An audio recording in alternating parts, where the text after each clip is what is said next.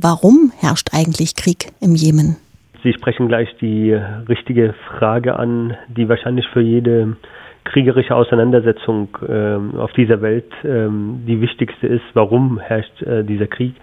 Und die Antwort ist äh, sehr komplex. Man kann das leider noch gar nicht mal reduzieren, so dass man es äh, vereinfachend darstellen kann. Ähm, ich versuche trotzdem zu sagen, wie der Krieg im Jemen begonnen hat. 2011 gab es ja die Umbrüche in der gesamten arabischen Welt und darunter dann auch im Jemen. Und der Langzeitdiktator ähm, wurde gestürzt, Ali Abdullah Saleh. Und danach begann man in einem friedlichen Prozess die Transformation äh, und wollte in die, die, die ähm, den Jemen äh, erfolgreich zu einer Demokratie führen. Das ist, ähm, dieser Prozess ist 2014 ins Stocken geraten, äh, damit, dass eine ähm, Gruppierung äh, aus dem Norden des Jemen äh, in, in Sanaa einmarschiert ist, nämlich am 21. September 2014 und dort die Macht übernommen hat. Damit hat sie die legitime, von, den, von der internationalen Staatengemeinschaft anerkannte Regierung über Bord geworfen. Und das hat wiederum dazu geführt, dass eine arabische Koalition, angeführt von Saudi-Arabien und den Vereinigten Arabischen Emiraten, äh, sich ähm, sozusagen auf die Fahnen geschrieben hat, die legitime Regierung wieder in Sanaa, in der Hauptstadt des Jemen, einzusetzen. Und damit begann der Krieg im März 2015, ein völkerrechtswidriger Krieg, denn die UN hat diesen Krieg nicht mandatiert. Ähm, nur die Golfstaaten äh, meinen, dass sie nun als regionale Mächte auch in der Lage sind, äh, in, bei ihren Nachbarn zu intervenieren. Und dieser Krieg tobt tatsächlich seit März 2015 bis heute ununterbrochen. Nun interessiert mich mal Ihre Einschätzung als Staatswissenschaftler. In der Wikipedia beispielsweise, da steht, der Staat Jemen ist als äh, zusammengehöriges souveränes Gebilde gar nicht mehr existent. Wie schätzen Sie da die Situation ein?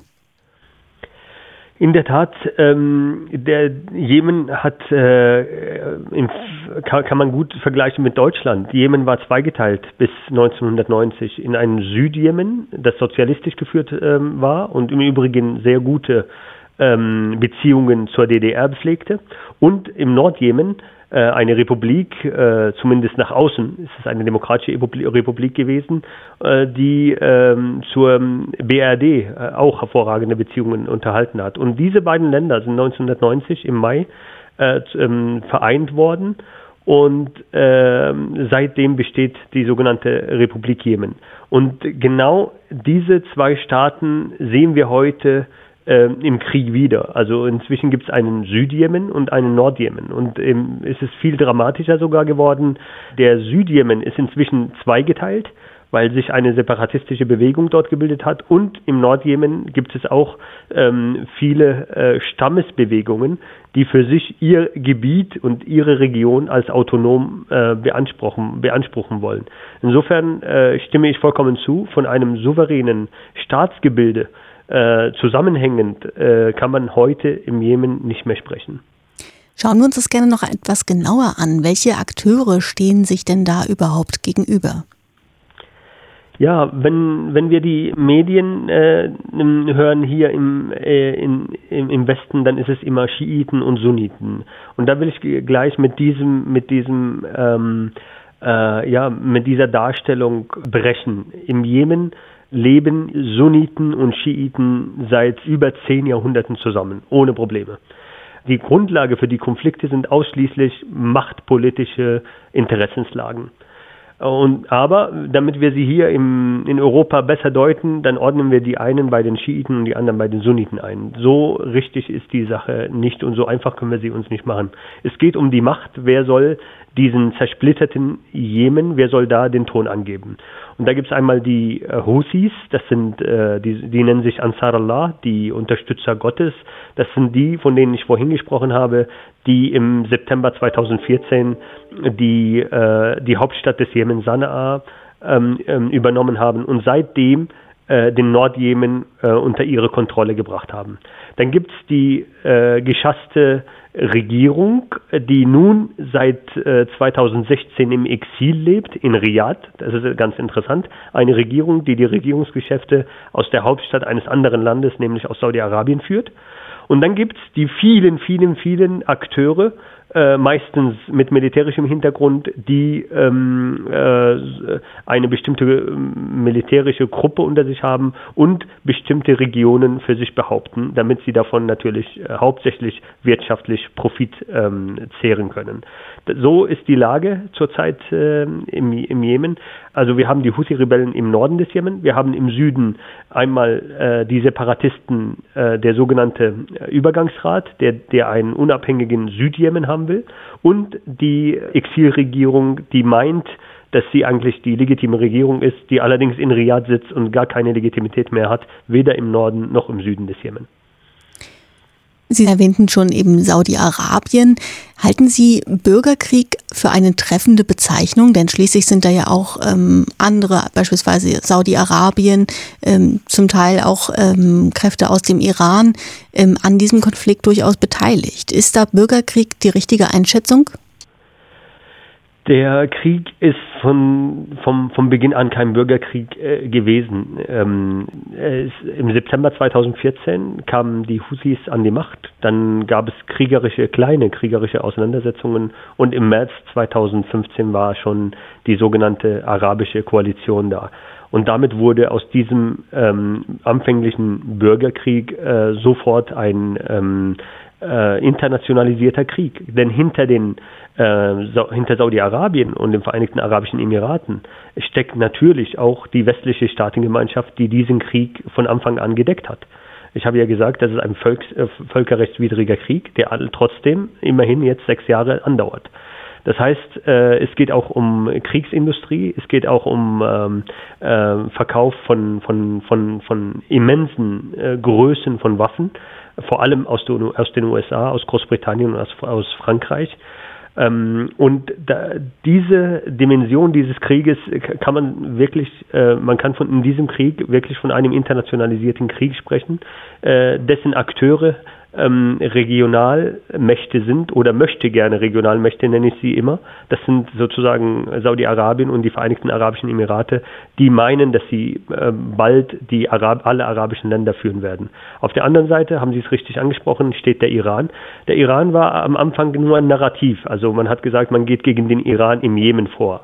Da war der Iran noch gar nicht präsent. Aber in der Tat, mit, im Verlaufe des Krieges hat sich der Nordjemen und die Houthi-Rebellen immer mehr an die Iraner gewandt um Hilfe, weil das der einzige Alliierte ist äh, für sie. Und inzwischen herrschen tatsächlich schon ähm, gute Beziehungen zwischen dem Houthi geführten Jemen und äh, dem Iran.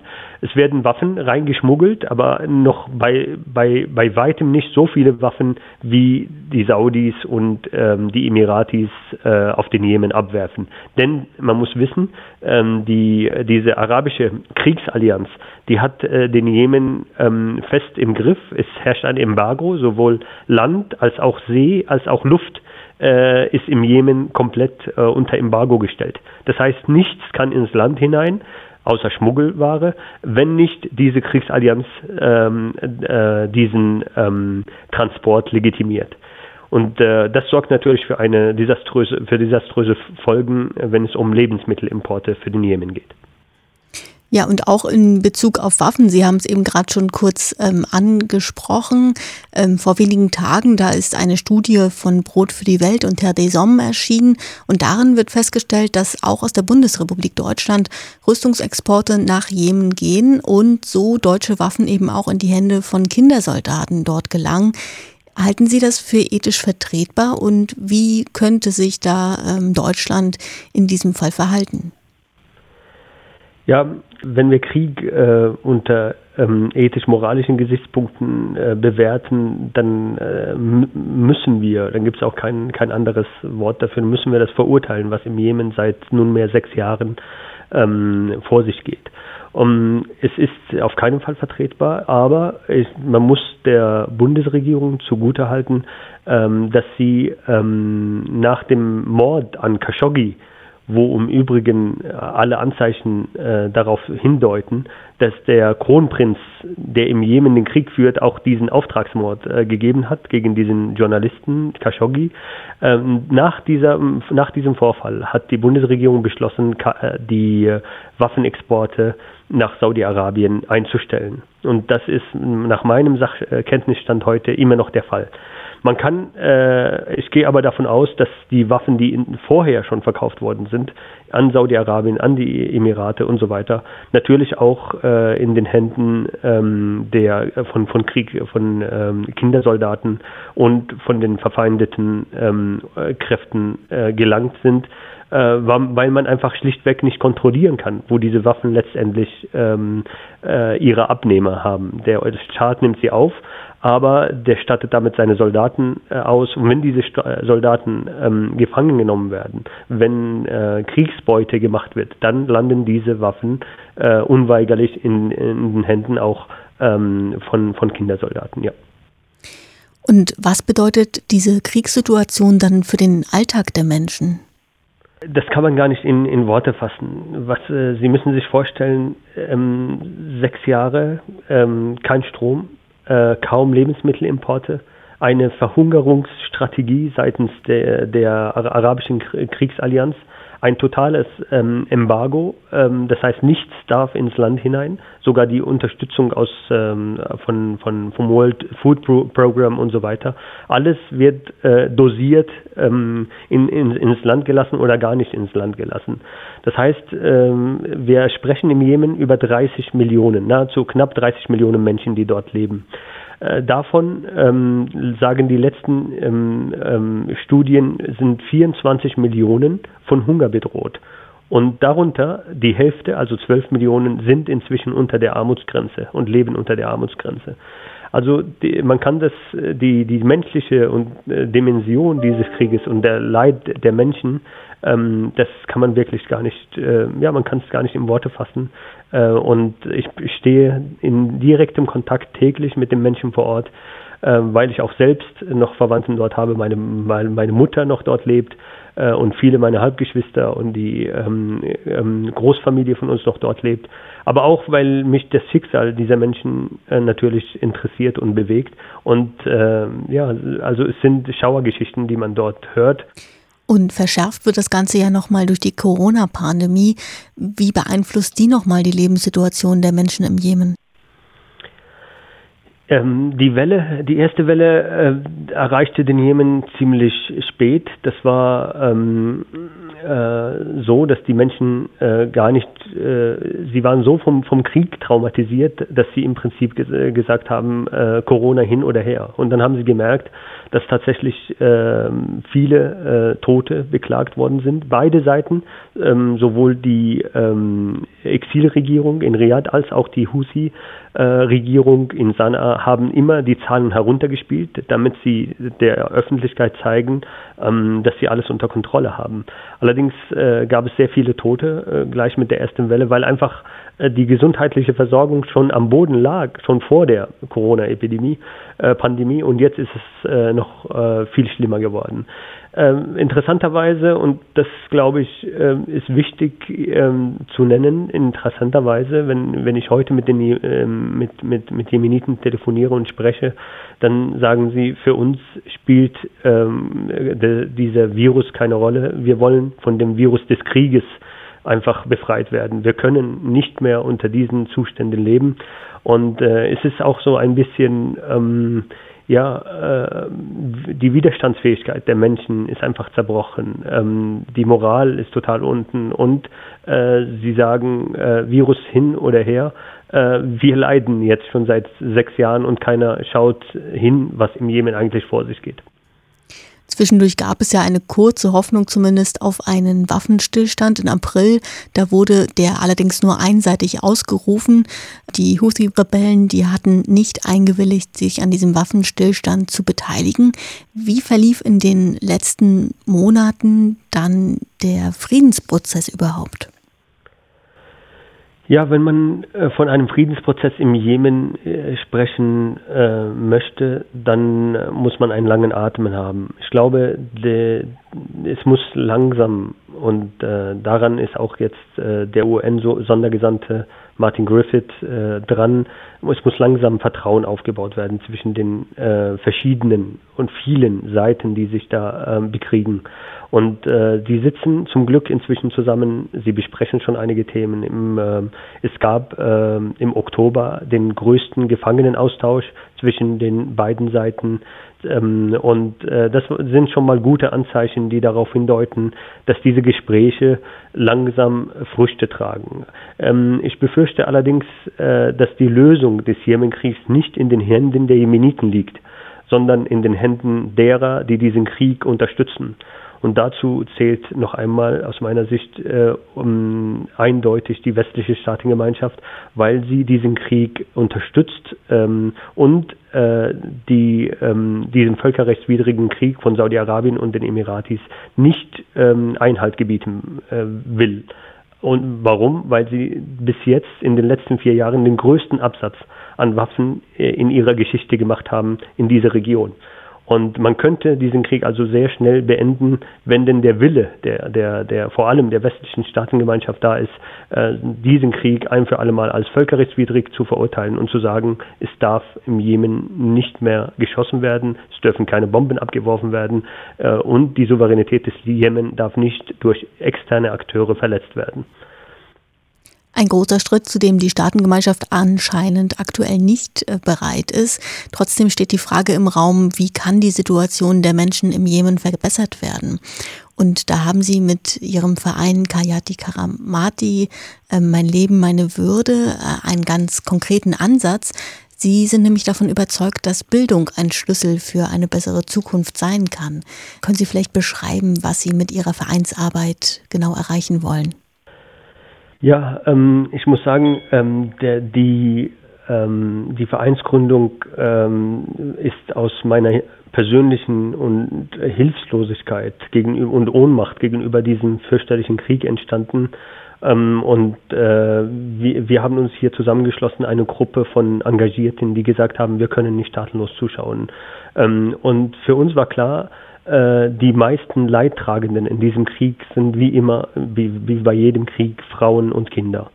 Und äh, wir haben gesagt, wenn wir schon äh, traumatisierte Kinder haben, wenn wir schon ähm, Kinder haben, die auch nach dem Krieg wahrscheinlich ihr Leben lang von den Folgen dieses Krieges geprägt sein werden und gezeichnet sein werden, dann müssen wir versuchen, denen ein bisschen äh, Lebensalltag wiederzugeben. Und äh, wir müssen dafür sorgen, dass sie nicht als Kindersoldaten missbraucht werden. Und dazu müssen die Schulen wieder öffnen. Ähm, als kleine ähm, Randinformation, seit 2016 wird den Staatsbediensteten im Norden des Jemen, also da, wo die Husis regieren, kein ähm, Gehalt mehr bezahlt. Das sorgte dafür, äh, das hat dafür gesorgt, dass die Lehrerinnen und Lehrer nicht mehr an die Schule gegangen sind, sondern inzwischen als Taxifahrer oder als Tagelöhner arbeiten, um überhaupt ihre Familien äh, über Wasser zu halten. Und damit wurden viele ähm, Schulen geschlossen.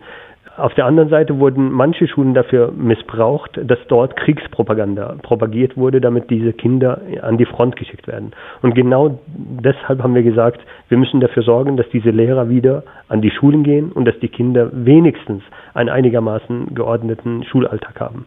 Und das ist der Ansatz, den Hayati Karamati, mein Leben, meine Würde, ein eingetragener Verein hier in Deutschland, gemeinnützig, ähm, äh, sich zum Ziel gesetzt hat. Und wir betreuen zurzeit äh, fünf Schulen, äh, wo wir versuchen, indem wir den Lehrern ein Gehalt bezahlen am Ende des Monats, indem wir dafür sorgen, dass sie wieder an die Schule gehen und den Lehrbetrieb aufrechterhalten, sorgen wir dafür, dass ungefähr 5000 Schüler in diesen verschiedenen Schulen äh, wieder ähm, einen einigermaßen normalen Schulalltag haben. Und wir wollen das gerne erweitern und wollen gerne noch mehr Schulen abdecken. Wir verfügen über ein tolles Netzwerk im Jemen, viele engagierte Menschen, die für diese Kinder da sind. Allerdings fehlen uns leider die Mittel dafür. Und deshalb wird am 18. November eine Benefizveranstaltung stattfinden im Rahmen der entwicklungspolitischen Tage Weltwechsel hier in Mecklenburg-Vorpommern. Online wird die Veranstaltung selbstverständlich stattfinden. Was ist denn genau geplant? Ja, ähm, ich bin wirklich sehr dankbar. Ähm, die Anregung äh, kam tatsächlich ähm, aus der Region heraus und äh, ich möchte an dieser Stelle ähm, Frau Simone Drenk äh, danken für ihre Initiative und alle ähm, Kolleginnen und Kollegen, die sich engagiert äh, dafür eingesetzt haben, dass diese Benefizveranstaltung für den Jemen stattfindet. Am 18.11. um 19 Uhr soll eine Online-Veranstaltung stattfinden, wo ich erstmal den äh, Verein vorstelle, was wir im Jemen machen, allerdings auch noch einmal konkret darauf eingehe, mit Bildern, mit, mit, mit ähm, Kartografien, was geschieht eigentlich im Jemen, dass ich den Hintergrund nochmal beleuchte und ähm, versuche, die Menschen hier dafür zu sensibilisieren, ähm, dass an einem äh, anderen Teil dieser Erde seit sechs Jahren ähm, ein fürchterlicher Krieg äh, herrscht, von dem wir noch nicht mal über die Medien genug wissen. Und äh, die Idee ist, dass wir ähm, am Ende dieses, dieser Veranstaltung so viele Menschen erreichen, ähm, die sich im Anschluss für den Jemen engagieren, äh, für die äh, Kinder, für die Frauen im Jemen, für die Einstellung des, des Krieges im Jemen. Und ich bin mir sicher, dass alle Menschen sich beteiligen können, egal in welcher Form. Und das ist das Schöne daran. Mir geht es darum, dass wir einfach sensibilisieren, denn das Engagement ist da, der Wille ist da, dass die Menschen sich engagieren möchten.